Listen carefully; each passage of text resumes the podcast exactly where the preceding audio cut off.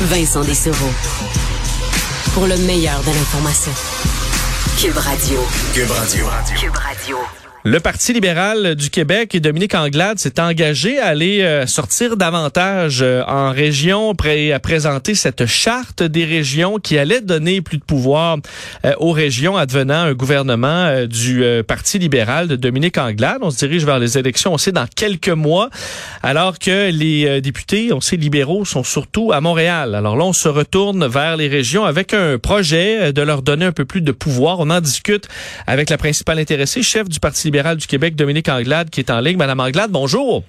Bonjour, M. Dessureau. Euh, alors, cette charte-là présentée aujourd'hui, euh, qui semble être le fruit quand même de beaucoup de travail et de beaucoup de, de, de mémoire et d'idées de gens des régions, ça répond à quel besoin? Qu'est-ce qui manque en ce moment dans nos régions, selon vous?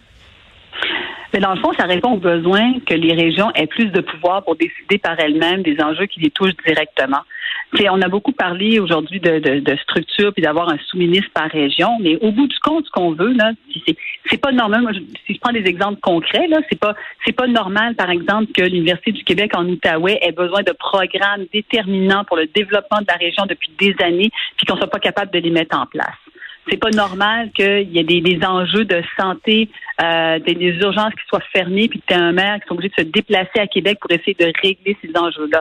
Tout mm. ça, là, les priorités des régions, ce serait fait par la région avec justement des, euh, des, des gens qui sont sur le terrain, des fonctionnaires qui sont sur le terrain qui comprennent ce qui se passe sur le terrain. Mais pourquoi, Mme Anglade, c'est le, le, le travail, c'est pas le député qui... Est-ce qu'il y a un problème avec le lien entre le député et sa région pour s'assurer que les choses avancent? Je comprends que c'est pas le travail du, fonctionnaire, mais est-ce que il y a des députés qui doivent faire le, message et s'assurer que les dossiers euh, aient de l'avant?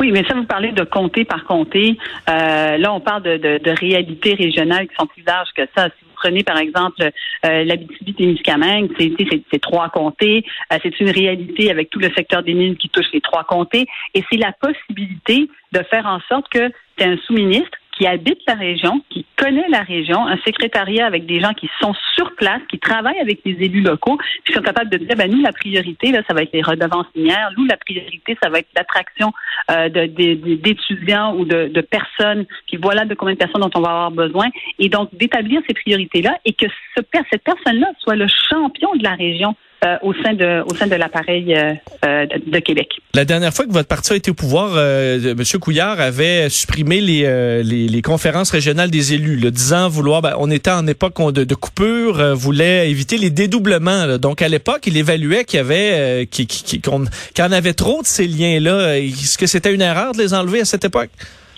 Ben moi, j'ai déjà dit que je, pense que l'abolition des CRI, c'était c'était quelque part une erreur, ce qu'il avait déjà mentionné à plusieurs reprises. Cela dit, nous, on ne veut pas recréer, c'est pas recréer les créer. Là, les gens se sont organisés dans des modes de concertation, que ce soit la table des préfets ou parfois c'est la table des préfets avec euh, la, participation citoyenne, dans différents mécanismes. Peu importe la manière dont la région veut s'organiser, on veut arrêter justement que ce soit euh, partout pareil, que ce soit euh, vraiment du sur-mesure plutôt que qu'il soit fait de région, région par région plutôt que le mur à mur qu'on connaît. Mais indépendamment de ça, une fois que tu as décidé de, comment tu consultes tes, tes euh, acteurs locaux, c'est comment est-ce que tu fais en sorte que tes dossiers atterrissent plus rapidement puis répondent aux besoins de ta région. L'Outaouais a des enjeux très différents de la Gaspésie. Et donc, ils vont établir leurs priorités différemment et on va pouvoir accélérer un certain nombre de projets avec des moyens supplémentaires aussi parce qu'on vient bonifier euh, les, euh, enveloppes pour, pour chacune des régions. Pensez-vous que cette offre-là aujourd'hui, cette charte, va générer un quelque chose en région. Je voyais, je faisais le tour un peu des médias régionaux qui sont malheureusement trop peu nombreux et euh, pas beaucoup étaient sur ce dossier-là aujourd'hui. Avez-vous peur que, que, que ça se rende pas aux principaux intéressés, aux citoyens, aux Saguenay, en Abitibi, en Gaspésie? Euh, Avez-vous peur que ça passe dans le beurre?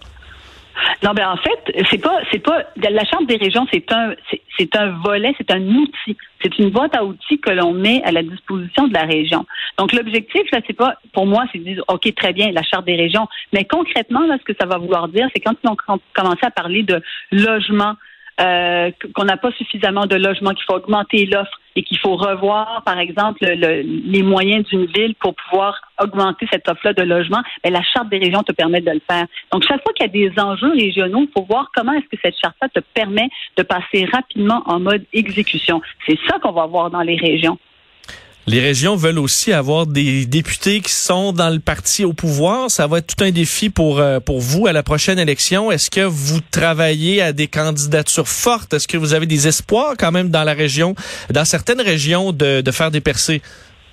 Ben c'est ben, c'est bien évident. On a on a déjà annoncé euh, Vicky Mayhem en Estrie, on a annoncé Carol Green en Outaouais, euh, on a annoncé ah ben, on va annoncer la semaine prochaine officiellement, ça va être euh, le préfet Normand Normand Côté également qui va être annoncé dans Chaudière Chaudière Appalaches. Donc on va continuer à faire ces annonces-là jusqu'à la campagne jusqu'au déclenchement de la campagne électorale. Puis moi je vous dirais que ces gens-là qui embarquent avec nous, ils embarquent parce qu'ils croient on a besoin de beaucoup moins de paternalisme, puis qu'on dise aux régions quoi faire, puis comment faire, puis comment voter. Puis on a besoin d'avoir des gens qui sont impliqués dans leur région, puis qui veulent prendre des décisions, puis avoir un véritable pouvoir.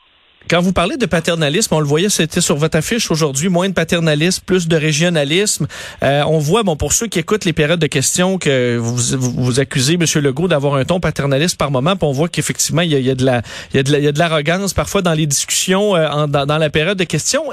mais comment vous l'expliquez à Monsieur, Madame, tout le monde que, selon vous, François Legault est un paternaliste au-delà de son ton?